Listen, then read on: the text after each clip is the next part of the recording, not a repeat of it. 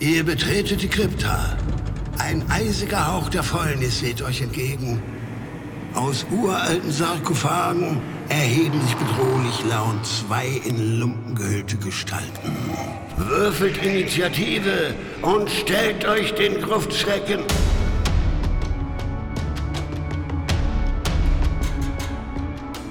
Gruftschrecken, der deutschsprachige Oldschool-Rollenspiel-Podcast.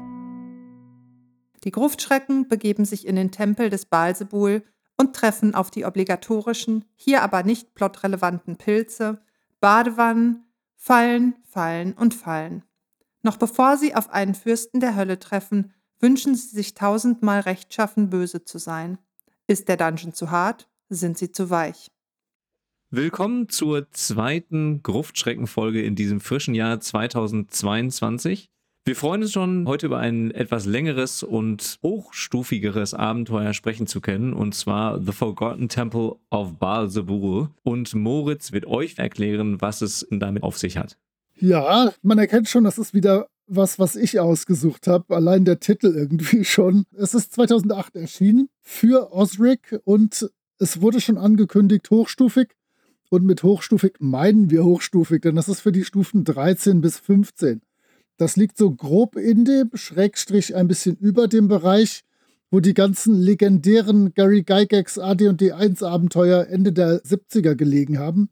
Und im Prinzip ist es was, was man heutzutage sehr, sehr wenig an neueren Abenteuern so sieht. Die meisten sind ja für Stufen 1 bis 3. Dann kommen so ein paar für vielleicht 5 bis 8 oder so raus.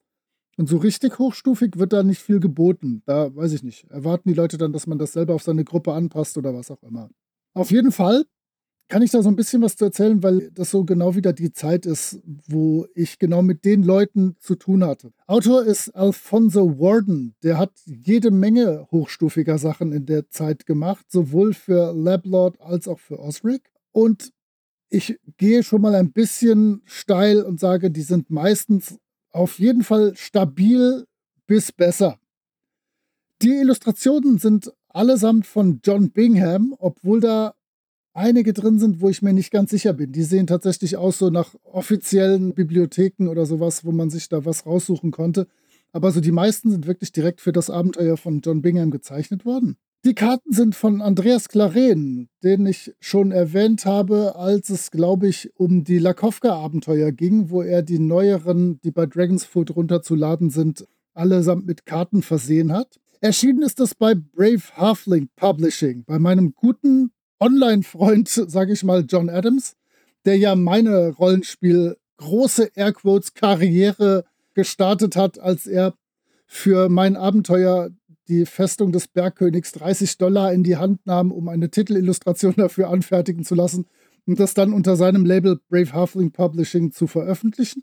Und ich habe dann in der folgenden Zeit relativ viel für ihn und sein kleines Label geschrieben. Ich glaube, er hat sich dann an einem Kickstarter überhoben und ist dann, wenn es für ihn gut gelaufen ist, einfach von der Bildfläche verschwunden. Wenn es schlecht gelaufen ist, hat er irgendwie einen toten Pferdekopf neben seinem Bett gefunden. Ich will für ihn hoffen, dass er einfach nur sich ein bisschen rar gemacht hat.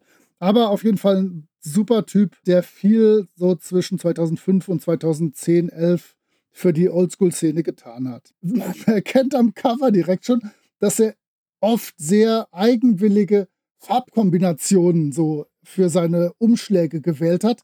Ich mag die allesamt total gerne und habe dann auch die Sachen, die ich dann in der Zeit für mich selber rausgebracht habe, mit ähnlichen Farbkombinationen versehen, weil das irgendwie heraussticht. Allein das Cover, da ist irgendwie etwas Dämonisches mit einem glänzenden, blau leuchtenden Schwert gegen eine Abenteurergruppe vor so einer Art lila Hintergrund und das ist in einem Karree und dahinter ist wieder so ein rostfarbener Hintergrund.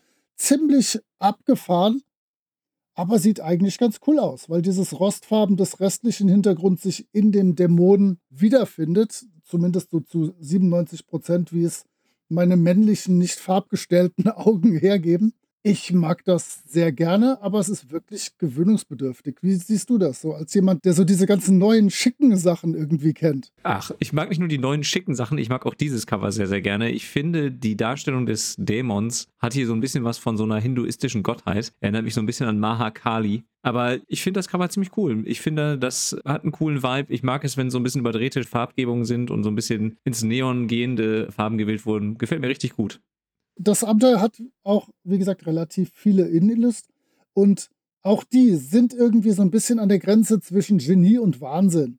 Also ich habe sie versucht zu beschreiben mit skizzenhaft, leicht comichaft.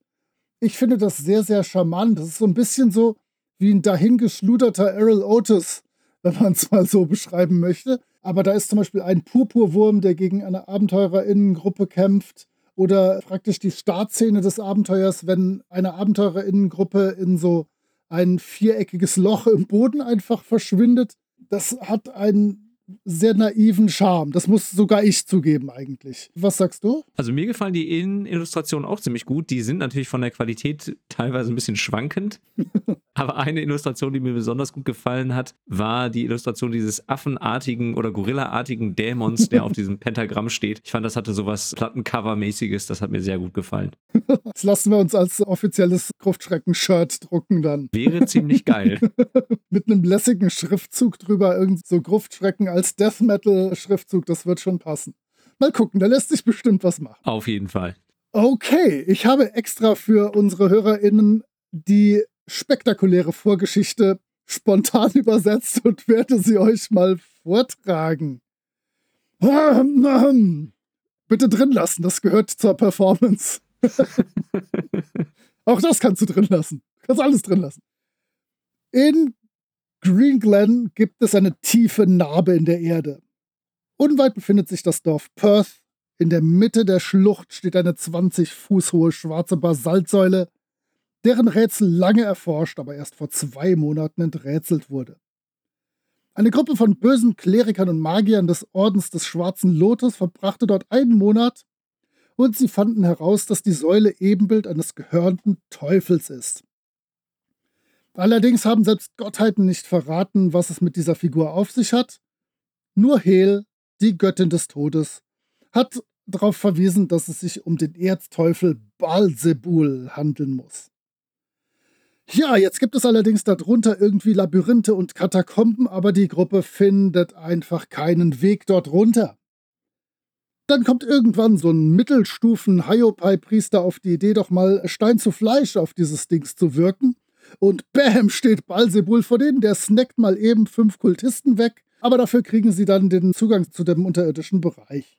Ja, die Kultisten betreten den Zugang und wurden fortan nicht mehr gesehen. Und natürlich ahnen wir jetzt schon, wenn man da einmal sich komplett durch diesen Dungeon durchschnetzelt, kann das nur einer der wenigen natürlichen Wege in die Hölle sein. Logisch. Was anderes gibt es auf Stufe 13 bis 15 nicht mehr zu tun. Da ist Mindestmaß Hölle. Wie kommen jetzt die SC ins Spiel? Und da gibt es drei Möglichkeiten, die vorgestellt werden. Aber komm, seien wir ehrlich. Auf in den Dungeon, geile Sachen erleben, Schätze finden, leben wieder raus. So muss das doch laufen. Und ich denke, alle Spielleitungen, die ein Abenteuer für die Stufen 13 bis 15 leiten, haben sowas schon mal gemacht und kriegen ihre Gruppe ganz bestimmt in so ein Abenteuer irgendwie reingeleitet. Jetzt haben wir diesen unterirdischen Tempel mit drei Ebenen, insgesamt 66 Räume, wovon die erste Ebene die größte ist. Im Anhang gibt es dann jede Menge Sachen zur Anbetung von Balsebul. Das finde ich immer ganz gut. Das kann man dann in eigene Kampagnen übertragen. Es gibt Maleficaros, einen Herzog der Hölle als neuen Gegner, als neues Monster. Es gibt die drei Schrägstrich vier Karten des Levels, denn ein Level hat noch so ein Mini-Unterlevel, wo man aus Versehen reingeraten könnte. Und es gibt vier Handouts für Rätsel. Und ich mag A Rätsel und ich mag B Handouts für Rätsel. Das kann nie schaden. Deswegen ist einer der Räume, den ich mir ausgesucht habe, natürlich einer, der auf solchen Rätseln basiert. Und bevor wir jetzt uns in den Dungeon begeben, muss ich sagen, dass die Namen der Leute in Perth schon sehr schnuffelig sind. Denn da gibt es den Rock Stonebelly und Constable Creek. Da habe ich schon immer Spaß dran, wenn so eine Ortschaft geschildert wird und da so sprechende Namen drin vorkommen und man genau weiß, worauf man sich einlassen muss. Jetzt aber ab in den Dungeon. Und ist dir bei der Nummerierung der Räume da was aufgefallen? Zufälligerweise? Da habe ich ehrlich gesagt nicht drauf geachtet. Dann hast du niemals versucht, das Abenteuer zu leiten. Denn man startet in Raum 1 und dann sind die Räume irgendwie verteilt. Also so grob von unten nach oben, aber weil der Dungeon sich auch nach rechts und links immer weiter verbreitet, sind diese Nummern völlig random und durcheinander und du kannst dich nicht darauf verlassen, dass du von Raum 1 in Raum 2, 3 und 4 kommst oder so. Pustekuchen. Da kannst du dir mal schön einen Wolf suchen oder vorher das Ganze gut vorbereiten. Ich mag sehr, sehr, sehr gerne die Vorlesetexte. Das muss ich jetzt schon mal sagen. Ich habe ja das bisher schon ein paar Mal angemerkt, dass diese neueren OSR-Sachen, die so sehr gestreamlined sind und auf Vorlesetexte verzichten, gar nicht so meins sind. Denn selbst wenn ich die Vorlesetexte nicht vorlese, sind die doch immer für die Stimmung eine tolle Sache und für mich als jemanden, der bestenfalls mittelprächtig guter Spielleiter ist, ist das echt eine große Hilfe. Also ich mag diese Vorlesetexte sehr gerne und sie sind nicht direkt in High Gygaxian auf extremste Kürze getrimmt, aber er benutzt schon so Cyclopean und sowas. Das hat er auch drauf, der Alfonso Warden. Ich mag die. Erstmal von mir ein fettes Plus für die Vorlesetexte. Wir haben uns jetzt überlegt, jeder von uns stellt euch sieben Räume vor.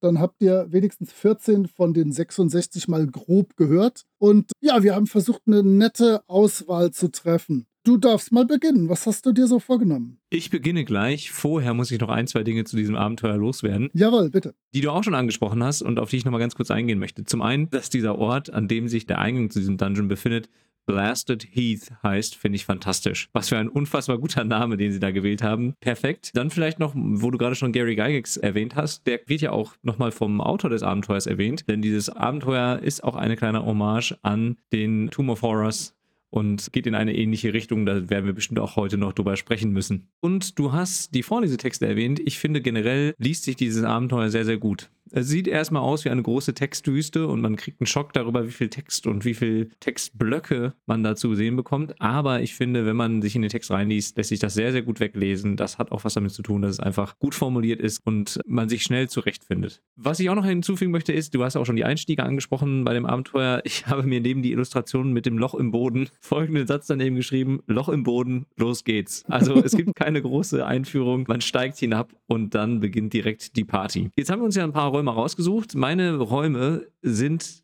fast alle, ich weiß gar nicht warum, irgendwie drehen sie sich alle um das Thema Wasser und einer der wenigen Räume, die sich bei mir nicht um das Thema Wasser drehen, ist der erste, den ich mir ausgesucht habe. Das ist Raum Nummer 9, The Slain Guardian. Dieser Raum ist erfüllt mit überwältigendem Gestank. Und wenn man den Raum betritt, erkennt man dann auch gleich den Grund für diesen üblen Geruch, denn der gesamte Boden des Raumes ist mit Blut und Gedärmen bedeckt. Man kann zwar ein paar menschliche Überreste ausmachen, aber auch einen grob schlechtigen Körper mit zwei Köpfen kann man in dieser blutigen Masse entdecken und außerdem gibt es noch ein paar Überreste einer zerstörten Truhe. Tatsächlich handelt es sich bei diesem toten Körper um einen Ettin, der von drei Priestern des Kultes aus Versehen erweckt wurde bei dem Versuch, eine Falle zu entschärfen. Einer der Priester wurde erschlagen, es gelang ihnen aber, den Ettin schließlich zu besiegen. Dieser Raum ist eigentlich gar nicht so spektakulär auf dem Papier, mir hat er aber trotzdem irgendwie richtig gut gefallen. Denn dieser Raum bietet ein Mysterium, was nicht unbedingt durch die SpielerInnen gelöst werden kann, denn es gibt ja niemanden, der ihnen erzählen kann, was dort eigentlich passiert ist. Es passiert ja auch sonst nicht wirklich was, aber ich finde, die Fantasie der SpielerInnen wird angeregt und man merkt auch, dass es so ein bisschen was von einem lebendigen Dungeon hat, dadurch, dass da einfach Dinge sind, die man entdecken kann, wo schon vor vorher Dinge passiert sind und die SpielerInnen können sich dann ein bisschen ausmalen, was da passieren könnte. Und außerdem musste ich den Raum auswählen, weil Moritz ein Fernsehen hat, das sich nach einem Etting benannt hat und ich finde, dann müssen wir dieses coole Monster auch einmal erwähnen, auch wenn dieser erschlagene Ettin dann umso tragischer ist. Ich habe tatsächlich mir auch nur zwei Sachen dazu notiert. Die eine ist, Ettins sind immer gut, aber verdammt, Martin, es hat uns erwischt. äh, und hier auch schönen Gruß an den gesamten SK-Podcast. Und das zweite, was ich mir notiert habe, ist, ja, super. Blutgedärme, das habe ich doch bei dem einen dämlichen Vampirabenteuer die ganze Zeit kritisiert. Da kann ich es doch jetzt nicht plötzlich hier gut finden. Natürlich finde ich das auch hier schäbig und blöd. Nein, das ist halt wirklich ein so ein Raum, wo ich dann irgendwie versuchen würde, da dieses Massaker zu beschreiben. Aber da passiert ja auch sonst nichts. Da wird ja sonst nicht gefoltert oder so. Da war ein ordentlicher Kampf, der halt für fast alle Beteiligten schlecht geendet hat. Ja, das ist okay. Aber eine Sache muss ich auch noch erwähnen, die mir gerade noch einfällt. Und zwar, was mir sehr, sehr gut an diesem Abenteuer gefällt und was es vielleicht auch so spaßig macht, das auch als Spielleitung zu lesen, ist, dass die Räume nicht einfach nach Räumen benannt sind, sondern mit so einem kleinen Telling-Name oder einem kleinen Spruch versehen sind. Hier hieß es ja The Slain Guardian. Das wird aber gleich bei den anderen Räumen auch nochmal ein bisschen deutlicher, dass der Autor die Räume nicht einfach nur mit Raumnamen versehen hat oder was sie vielleicht mal waren, sondern immer einen ganz passenden Spruch oder einen passenden Merksatz gefunden hat, um den Raum oder das, was da passiert, zu beschreiben. Man kann jetzt aus den Sachen, die man in diesem Raum alle sieht, Schlussfolgern, wie man das wo einstellen muss, damit sich welche von den Türen öffnet. Und sollte man alle drei nach oben bewegen, dann geht es mal gerade richtig los und man hat einen sehr wichtigen Raum betreten oder kann ihn betreten, weil sich dann dieser ganze Mechanismus so dreht, dass man dann halt vor der Tür steht, die sich dann öffnet. Und da könnte man jetzt schon an dieser Stelle, und wir sind jetzt gerade einmal in den Dungeon rein, dann anderthalb Mal links und dann wieder links gegangen, könnte man von diesem Raum direkt ans Ende des Abenteuers gelangen. Aber das wird vermutlich nicht passieren. Deswegen möchte ich hier an der Stelle gar nicht schrecklich viel dazu erzählen. Nur, dass dieser Rätselvers halt wirklich nicht nur Hinweise auf die Schalterstellung dreimal hoch gibt, sondern auch noch zwei weitere Hinweise auf eine eventuelle Beschwörung und auf einen eventuellen Schatz, der die Gruppe dann erwartet. Das finde ich schon mal ziemlich cool, wenn man so ein bisschen vorausdeutet, was im Abenteuer alles passieren könnte und passieren wird vielleicht. Und die sieben Türen, die führen halt in sieben Schatzkammern, wieder große Airquotes. Und ich habe dann nur geschrieben, aber oh hey, gibt es hier Fallen? Und das ist sowieso eine Sache, wo wir vielleicht auch ein paar Takte zu sagen müssen wie in Tomb of Horrors gibt es hier zwei bis fünf Fallen. Und diese Fallen hauen halt richtig rein. Ne? Wir haben ja hier Charaktere, die eventuell 100, 120, 130 Trefferpunkte haben, wenn es Kämpfer oder Kämpferinnen sind. Das ist schon notwendig, um die so ein bisschen zu piesacken. Aber hier gibt es Fallen. Ich wette, wir haben auch noch zwei, drei Räume mit Fallen dabei. Hast du gerade irgendwelche im Hinterkopf, die dir besonders hängen geblieben sind. Ich werde gleich bei meinem ersten Raum auf jeden Fall auf so eine Art Falle eingehen und auch bei den anderen Räumen. Und das habe ich mir auch aufgeschrieben. Also wenn man dieses Abenteuer spielt, ich bin mir sicher, spätestens nach dem zweiten oder dritten Raum sind die Charaktere oder die SpielerInnen vollkommen paranoid, weil sie hinter jedem Gegenstand, der ihnen begegnet, irgendeine Art von Falle vermuten. So Fallen, das kann schon ganz cool sein in solchen Dungeons, aber man darf es natürlich auch nicht überstrapazieren und dafür sorgen, dass einfach alles, was man berührt, irgendwie giftig oder gefährlich ist. Ja, das ist halt wirklich so diese Tradition der Turnierabenteuer und dieses OSR-Gedankens, dass ich als Spielleitung eine Herausforderung an die SpielerInnen stellen möchte und ihren Grips, ihre Vorsicht, ihre Tricks, die sie anwenden, um meine Tricks zu kontern, das ist heute als Spielstil fast gar nicht mehr ausgeprägt, finde ich aber immer sehr interessant. Und dieses Abenteuer treibt das wirklich auf die Spitze, gerade mit seinen Fallen. Okay, dein nächster Raum. Mein nächster Raum ist endlich ein Wasserraum. Endlich darf ich über Wasser reden. Es ist das Badezimmer des Bischofs. Und eigentlich gibt es in diesem Raum auch nicht viel zu entdecken, außer eines Beckens. Und jeder rechtschaffen böse Charakter, der sich in dieses Becken legt, wird um 1 bis 6 plus 4 Trefferpunkte geheilt. Und wenn man davon trinkt, werden auch alle Krankheiten geheilt. Jetzt ist ja die Wahrscheinlichkeit groß, dass diejenigen Charaktere, die in dieses Dungeon hineinsteigen, eben nicht rechtschaffen böse sind, sondern andere Gesinnungen haben. Und wenn man eben nicht rechtschaffen böse ist, erhält man anstelle des Heilungsprozesses einen gleichwertigen Schaden. Und wenn man das Wasser trinkt, und das wird schon echt fies, erkrankt man in 80% der Fälle an einer tödlichen Blutkrankheit, die den Charakter innerhalb einer Woche tötet, wenn man nicht behandelt wird. Außerdem verliert man sofort einen Punkt Stärke und einen Punkt Konstitution. Das finde ich ist ein cooler Raum, weil er eigentlich so relativ ungefährlich ist, solange die SpielerInnen nicht beginnen, da irgendwie herum zu experimentieren. Gleichzeitig ist es natürlich auch ein echt fieser und ein bisschen unfairer Raum, wenn man diese Krankheit in Betracht zieht. Und also wir hatten ja bei unserer Folge über die Principia Apocrypha darüber gesprochen, dass man Tödlichkeit auch irgendwie vermitteln sollte.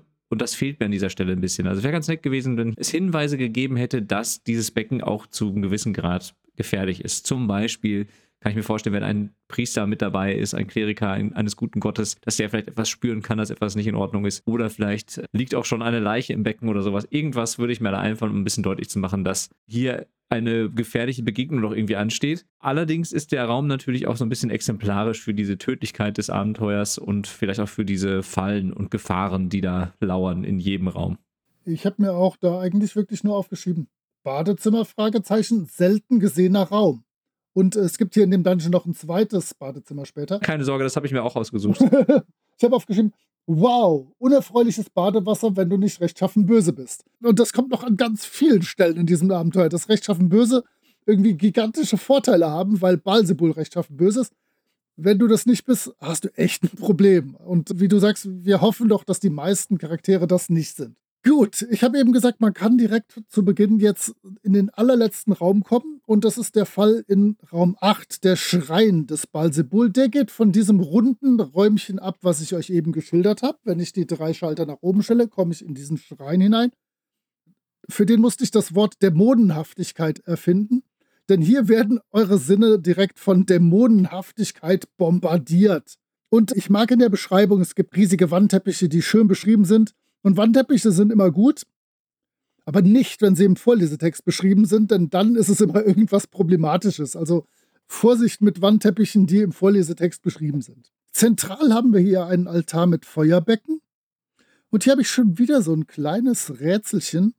Denn ich kann den Altar gefahrlos untersuchen, wenn ich in jedes Feuerbecken ein noch schlagendes Menschenherz lege.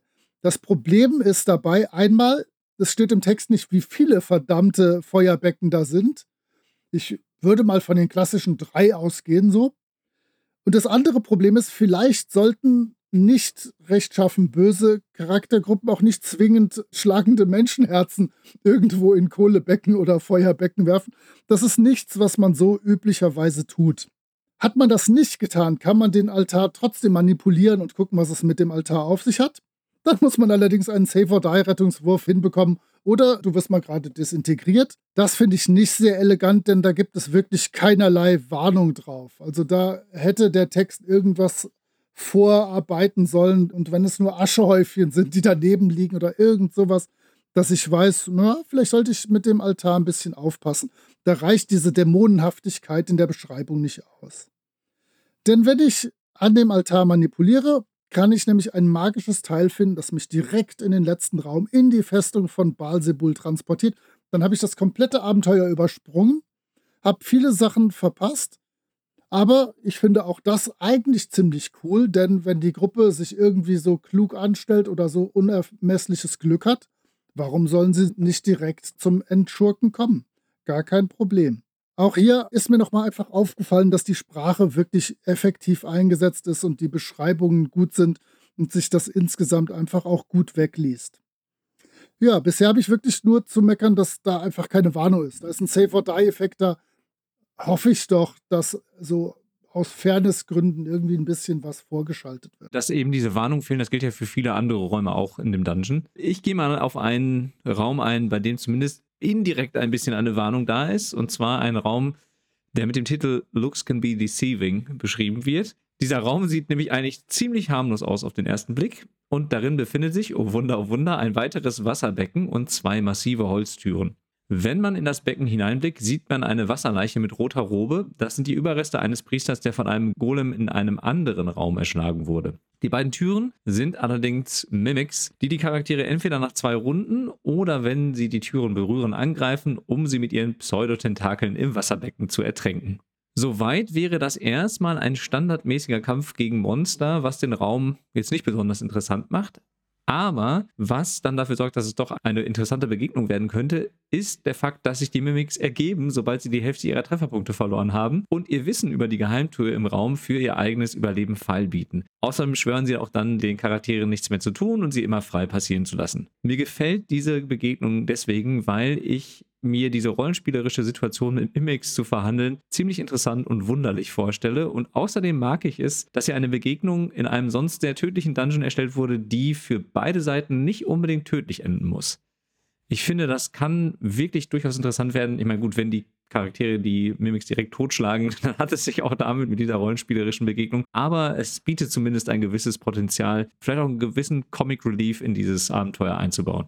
Ich fand das ganz witzig, dass den Mimics ja genau das schon mal passiert ist, steht da dann in der Hintergrundgeschichte, denn die sind schon von dieser Gruppe von bösen Magiern und Klerikern verprügelt worden, auf die Hälfte der Trefferpunkte reduziert. Dann haben die gesagt, okay, okay, ihr dürft durch die Geheimtür, alles gut. Wir passen auch auf, dass hinter euch keiner mehr da durchgeht, aber tut uns nichts. Und die Nummer ziehen die mit einfach allen durch, die in diesen Raum kommen und sie verkloppen. Das hat sicher eine lange Tradition. Und ich finde sowieso aber auch zwei Mimics in einem Raum ziemlich cool. Da rechnet man nicht. Ich würde die auch irgendwie, glaube ich, nacheinander auftauchen lassen, wenn alle denken, ha, Mimik verkloppt, puh, und dann wird plötzlich aus Versehen der zweite entfesselt. Okay, ich habe Raum 12, den Altar des Gerichts. Und hier haben wir endlich das Wort Cyclopean. Es ist also eher Lovecraft und nicht Gygax, aber es ist schon okay, das passt sprachlich. Und das ist so ein bisschen der Sorting Head des Balsebul, um so ein bisschen Harry Potter-Gefühl reinzubringen. Denn hier werden die Akolyten auf ihre Gesinnung hin getestet. Da ist nämlich so ein Altar mit Handabdrücken und wenn ich jetzt wieder als rechtschaffen Böser meine Hand da reindrücke, öffnet sich das, eine Flüssigkeit wird sichtbar, die kann ich dann trinken, gibt zwei Punkte Weisheit. Super stabil. Allerdings wird vermutlich niemand rechtschaffen böse sein, der da gerade unterwegs ist. Und dann wird es sehr unerfreulich, dann wird eine Säurefalle ausgelöst, die diesen Raum flutet und 10 bis 16 Punkte Schaden pro Runde verursacht. Das heißt, ja, zwei, drei Runden kann so eine Gruppe das aushalten, bevor sie dann irgendwie das schaffen muss, die Tür, die natürlich zugefallen ist aus Metall, wieder wegzublasten. Hier allerdings gibt es Hinweise auf die Gefahr. Und zwar kann ich entweder mit einer Intelligenzprobe die Löcher erkennen aber auch die Wände, die sind schon ein bisschen runtergerockt und ja, nicht mehr so ganz glatt. Auch da kann man erkennen, dass in diesem Raum irgendwas faul ist. Vielleicht würde ich dann als Spielleitung sogar beschreiben, dass das halt wirklich nur bis zu einem bestimmten Pegel, bis zu einer bestimmten Höhe an der Wand so ist, dass da so, weiß ich nicht, sich sonst was reingefressen hat. Das finde ich dann wiederum ganz cool, aber das ist halt echt mal eine heftige Falle mit einer Chance von circa einem bis null Prozent, dass da sich was Positives für die Gruppe draus entwickelt. Also schon krasses Teil. Ja, und das ist ja auch das, was wir schon zu Beginn erwähnt hatten. Die Fallen sind wirklich, wirklich fies. Also sie sollen ja auch eine Herausforderung sein für die SpielerInnen und bei der SpielerInnengruppe sollte es sich dann ja auch um wirklich erfahrene SpielerInnen handeln, wenn sie ihre Charaktere schon bis zu diesem Level hochleveln konnten. Passend zu diesem Erfahrungsgrad habe ich mir einen Raum ausgesucht, der mit dem Titel Challenge to the Champions beschrieben wird. Und ich finde, das ist ein verdammt cooler Raum. Er hat ein bisschen einen sportiven Charakter. Denn wenn man diesen diamantförmigen Raum betritt, sieht man darin drei funkelnde Plattformen, von denen sich zwei auf der einen und eine auf der anderen Seite des Raumes befinden. Außerdem gibt es noch eine etwas kleinere Plattform in der Nähe des Eingangs. Sobald die Charaktere den Raum betreten haben, materialisieren sich auf den drei Plattformen drei Steinriesen und es erschallt eine donnernde Stimme, die die Charaktere auffordert, dass sich drei von ihnen in einem Fernkampfduell mit den Warlords des Baalsebul messen sollen. Es winkt ein Schatz, both wondrous and rare. Wenn die Charaktere sich darauf einlassen, schwebt die Plattform in die Luft und der Kampf beginnt. Die Steinriesen stammen direkt vom Hof Baalsebuls und werden wegteleportiert, falls ihre Trefferpunkte auf Null reduziert werden sollten. Falls die Charaktere siegreich sind, sinkt die Plattform zu Boden und eine goldene Schatztruhe erscheint. Das hat so ein bisschen Computer- und Konsolenspiel-Flair, wie zum Beispiel bei Link to the Past. Man besiegt den Endgegner, der Schatz taucht auf und man kann zugreifen. Das dürfte allerdings ein durchaus harter Kampf werden, da die Steinriesen jeweils mit 20 Felsbrocken ausgestattet sind, mit denen sie nach den Charakteren werfen. Jetzt könnte ja sein, dass man geschickte SpielerInnen hat, die mit allen Wassern gewaschen sind, die versuchen, diese Steinriesen vom Boden aus anzugreifen. Wenn sie das aber machen, werden sie auch attackiert und bekommen definitiv keinen Schatz. Ich finde so von der Begegnung her ist das eine ganz coole Sache. Gerade dieser gladiatorenhafte Charakter dieses Raumes, der hat mir sehr gut gefallen. Ich finde allerdings, der Schatz ist dann doch ziemlich underwhelming. Also wenn man dann Charaktere hat, die sich auf so hohen Stufen begegnen und dann bekommt man drei Ausrüstungssets mit Bögen und Pfeilen plus eins, das ist schon echt lahm. Also da würde ich den Schatz definitiv durch etwas Cooleres ersetzen, egal was, aber alles ist besser als dieses simple Plus 1. Und da würde ich auch mal auf unsere Folge verweisen über das Knock Magazine, wo wir darüber gesprochen haben, wie man Schätze ein bisschen cooler machen kann.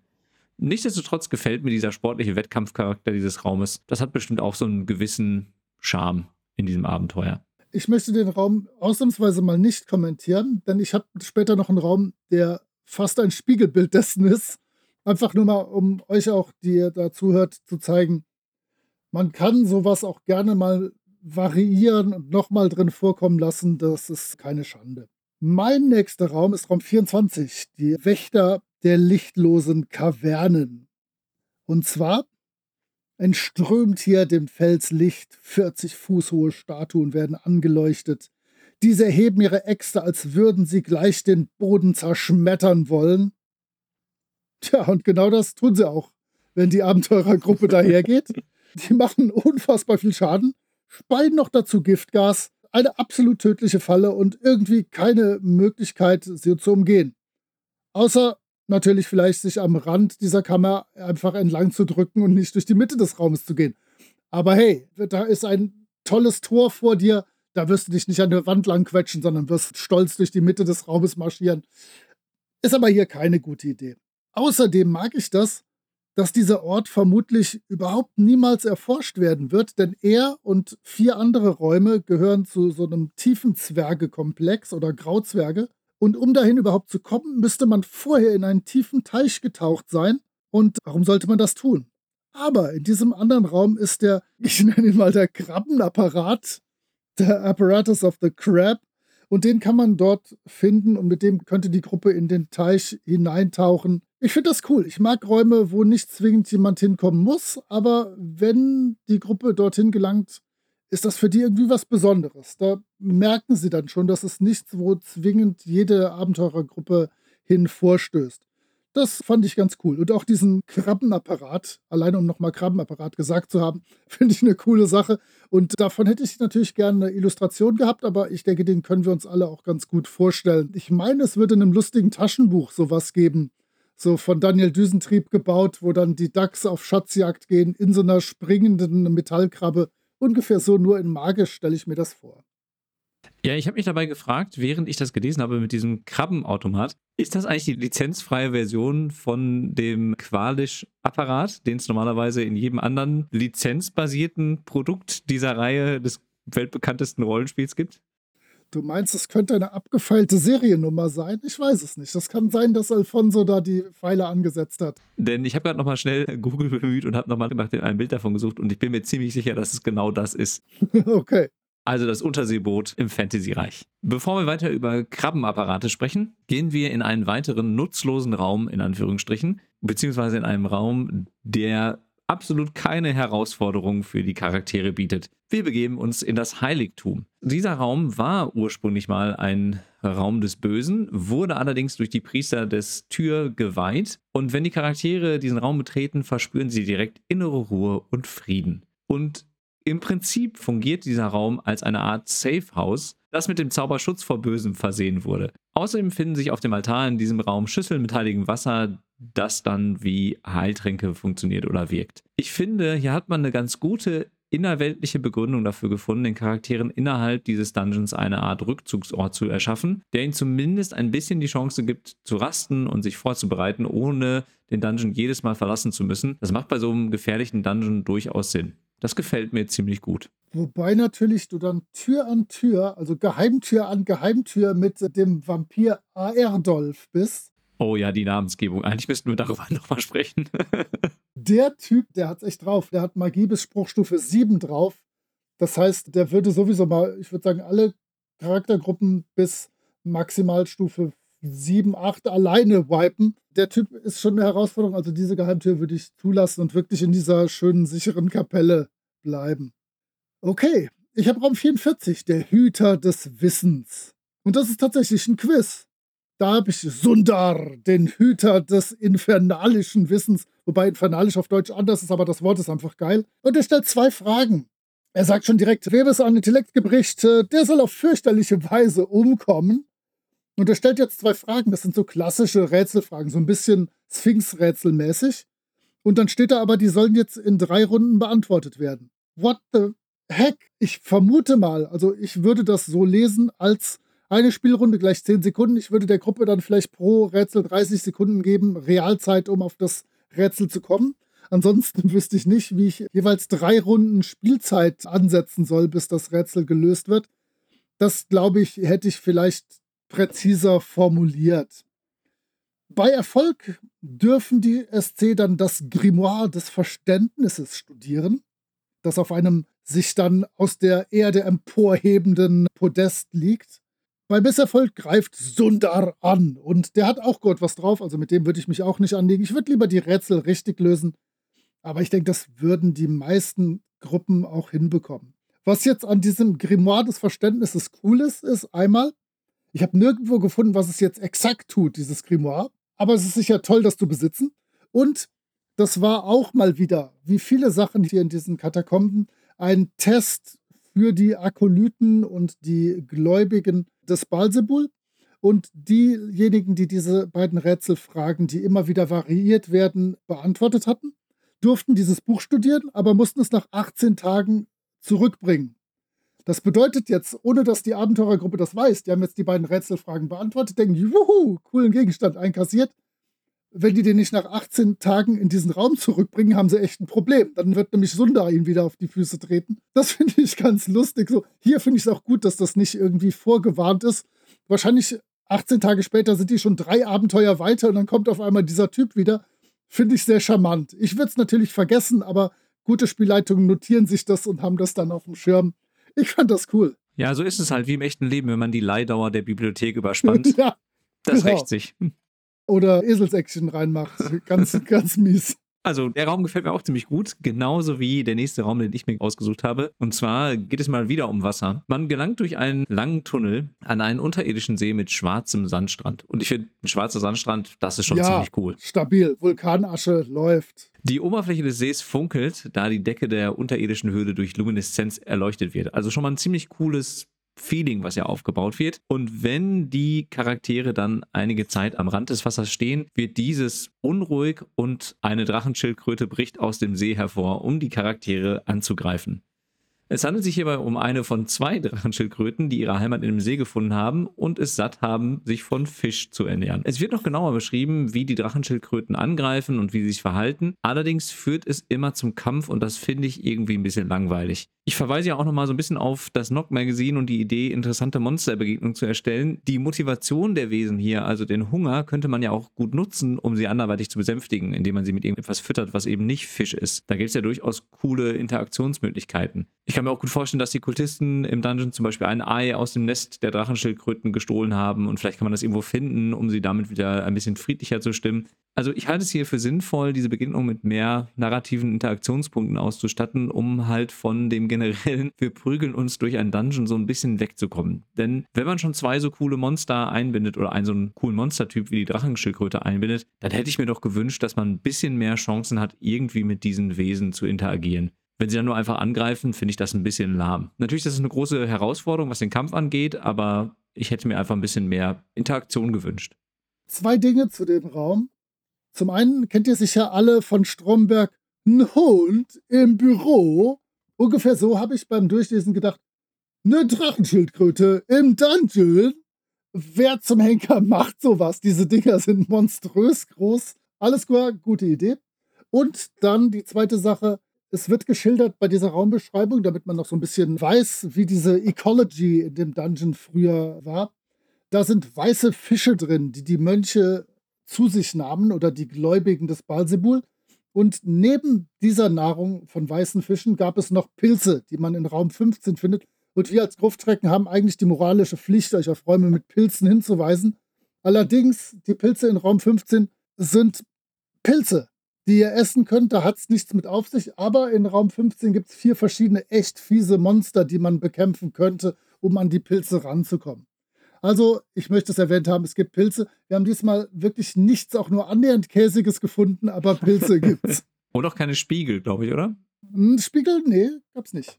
Spiegelnde Wasseroberflächen, etliche. Ja, immerhin. Gut, ich habe dann eine Raumkombination aus Raum 47 und 47a. Und zwar, der Raum 47 ist einfach ein Teleportationsraum. Da ist ein diamantförmiges Podest, darauf eine wirbelnde Vortex, und da kann ich mich dann irgendwohin teleportieren lassen. Auch das ist eigentlich immer eine verdammt schlechte Idee, aber jede Abenteurergruppe wird es machen, vermutlich. Denn Raum 47a, der heißt die dämonischen Meister des Kampfes auf Leben und Tod. Die Gruppe findet sich auf einem Podest wieder. Dann tauchen drei weitere Podeste auf. Auf ihnen sind geierköpfige Dämonen. Ich würde sagen, das sind Wrock, heißen die teilweise so in den End-80ern, 90ern als Dämonentyp. Hier sind es einfach Dämonen Typ 1. Die wurden dann ja äh, durchnummeriert. Mit denen muss man jetzt kämpfen. Und vielleicht kommt euch das ein bisschen bekannt vor. Aber hier kann man ein bisschen mehr Kram machen. Hier könnte die Gruppe auch auf ihrem fliegenden Teppich rumfliegen und sonst was machen. Eine Rückkehr zu Raum 47 ist erst dann möglich, wenn die Dämonen besiegt sind. Auch hier muss man die aber nicht auf null Trefferpunkte runterkloppen, sondern sie verschwinden einfach, wenn sie drei Viertel ihrer Trefferpunkte verloren haben. Und wie schon zwei, dreimal angemerkt, auch hier wieder ein Test. Und zwar, das ist aber jetzt schon der Test, wer das Zeug zur Hohepriesterin oder zum Hohepriester hat. Also wir sind jetzt schon in den ordentlichen Gebieten. Was mir in deinem Raum sehr gut gefällt, ist, dass die Strategie der Dämonen genau geschildert ist. Denn die werden zuerst Dunkelheit erschaffen, um für Verwirrung zu sorgen. Dann werden sie mit ihren drei Millionen verschiedenen Klauen, Mündern und sonst was angreifen. Dann können sie den Zauberspruch oder die Fähigkeit Tor wirken, wodurch man noch einen neuen Dämon Typ 1 herbeizaubern könnte. Und dann werden sie, was cool ist, mit Telekinese einen Magier oder Zauberin der Gruppe an die Decke schleudern, damit die dann ordentlich Schaden kriegen, wieder runterkrachen und mal sehen, was sie davon haben, sich mit Dämonen anzulegen. Und auch hier pro SC gibt es in dieser aufploppenden Schatztruhe ein Schwert des Verwundens plus 1. Das ist zwar schon ein bisschen besser als normales Schwert plus 1, aber so richtig Rock'n'Roll ist das nicht dafür, dass du gerade dich mit drei oder im schlimmeren Fall sogar vier Dämonen rumgeschlagen hast.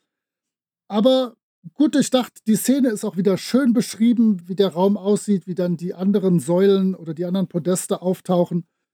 Gefällt mir gut und ist eine recycelte Kampfszene, aber halt diesmal für Profis, nicht nur für die unteren Schergen wo du gerade sagst, recycelte Kampfszene, du hast ja gerade so ein bisschen das Vorgehen des, der Dämonen beschrieben und das ähnelt sich doch auch ziemlich stark, wenn man sich die anderen Räume anguckt, das kommt immer wieder vor. Erst wird Dunkelheit gezaubert, dann passiert das, dann passiert dieses. Also wenn man so ein bisschen die Muster durchblickt hat, kann man da, glaube ich, ein bisschen leichter gegenwirken, glaube ich, als Charaktere oder als SpielerInnen. Ich habe mir noch als letztes einen weiteren Raum mit Wasser ausgesucht. Diesmal sind es sinistre Wasser, auf die wir hier treffen. Und es handelt sich um ein weiteres Badehaus. Allerdings findet man hier ein Becken, aus dem grüne Flammen hervorschießen und den Raum in unheimliches Licht tauchen. Und hier haben wir zumindest mal einen klaren Indikator dafür, dass mit diesem Becken irgendetwas nicht stimmt und dass es gefährlich werden könnte, wenn grüne Flammen daraus schießen. Würde man sich nicht vielleicht unbedingt direkt hineinlegen. Und dieser Raum sorgt dafür, dass diejenigen, die allerdings rechtschaffen böse sind, mal wieder einen positiven Effekt daraus ziehen können, sodass die Ergebnisse ihrer Zaubersprüche für acht Stunden maximiert werden, was natürlich ein wirklich super cooler Effekt ist und wirklich ein durchaus starker Effekt. Wer allerdings nicht rechtschaffen böse ist und wem ein Rettungswurf gegen Zauber misslingt,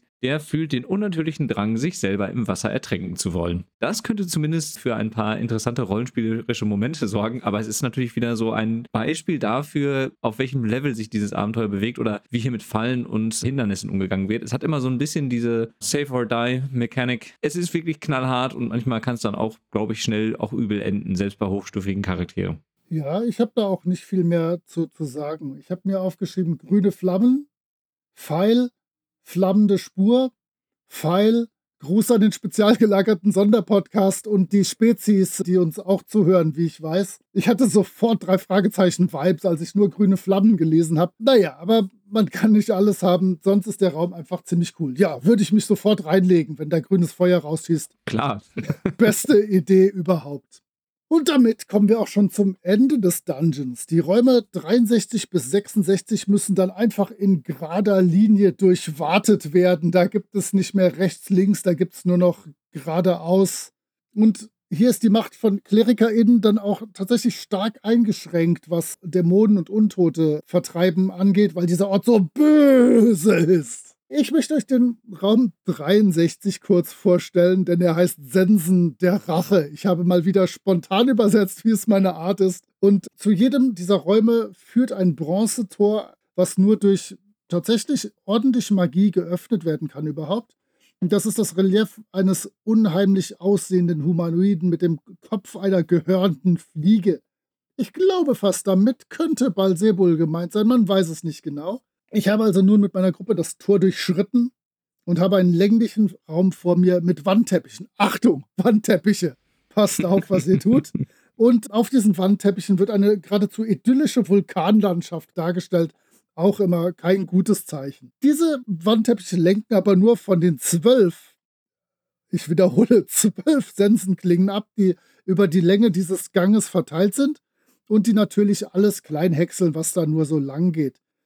Entschärfen könnt ihr die wirklich nur, wenn ihr den Mechanismus an der Decke und die ist hier 40 Fuß hoch irgendwie schafft zu unterbrechen oder zu zerstören oder was auch immer. Und ansonsten hilft nur irgendwie auslösen und rennen oder hüpfen oder was auch immer. Jetzt kämpfe ich mich dann, nachdem ich die Sensen der Rache überwunden habe. Das hat schon ein bisschen fast von den Goonies was. Geht es vorbei an den Tentakeln des stacheligen Todes, vorbei an der totalen Vernichtung, hinein in den Schrein des Baalsebul. Und in diesem Raum gibt es dann einen echt krassen Kampf. Nicht gegen Baalsebul, aber immerhin gegen den hinten im Buch abgedruckten Fürsten der Hölle Maleficarus.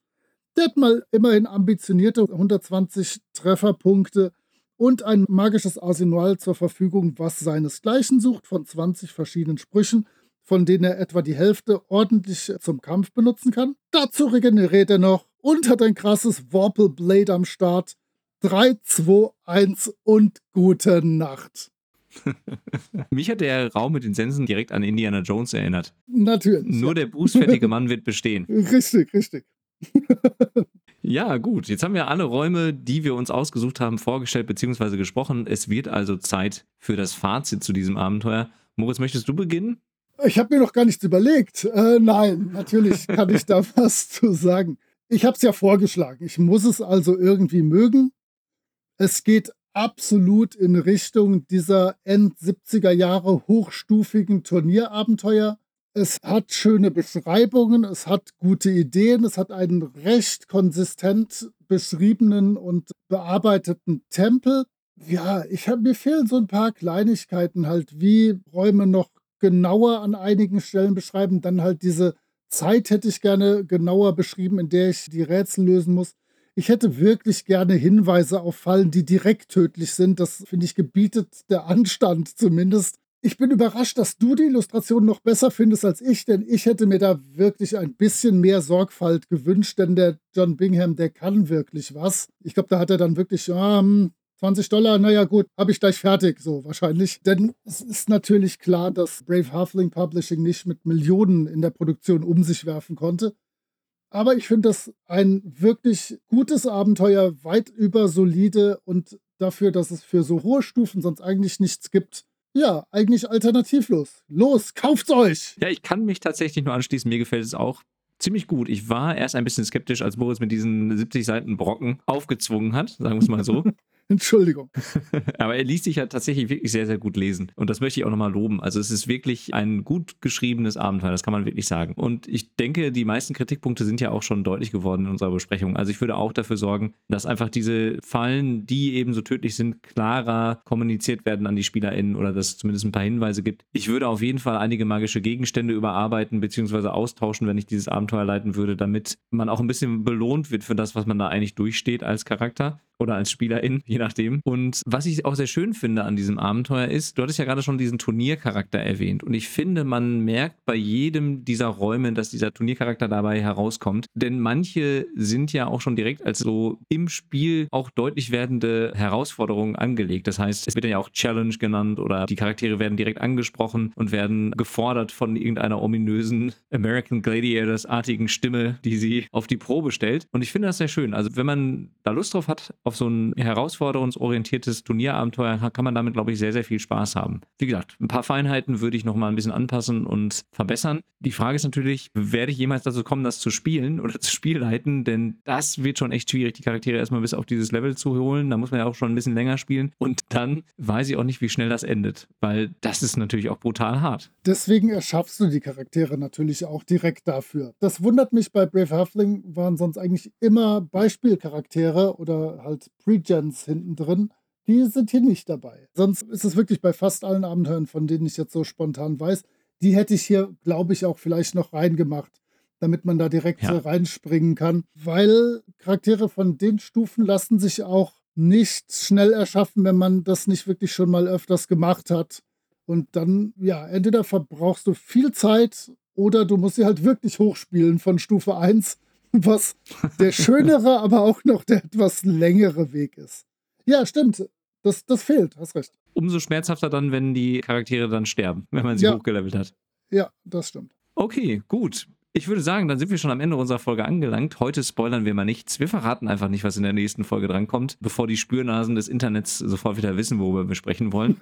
Oder Moritz, verspürst du den inneren Drang, irgendetwas zu verraten? Nein, nein, aber wir können tatsächlich verraten, dass wir eine große Liste schon, einen Sendeplan, möchte ich fast sagen, vorbereitet haben. Und ihr könnt euch vermutlich jetzt schon denken, dass als nächstes wieder was etwas Neueres kommen könnte. So ja. als Tipp. Es gibt wieder neuen Scheiß. Also nicht mehr irgendwelche alten 70-seitigen Abenteuer, sondern es wird vielleicht wieder ein bisschen kürzer. Mal gucken. Ausgezeichnet. Also macht's gut. Wir hören uns beim nächsten Mal. Jo, ciao.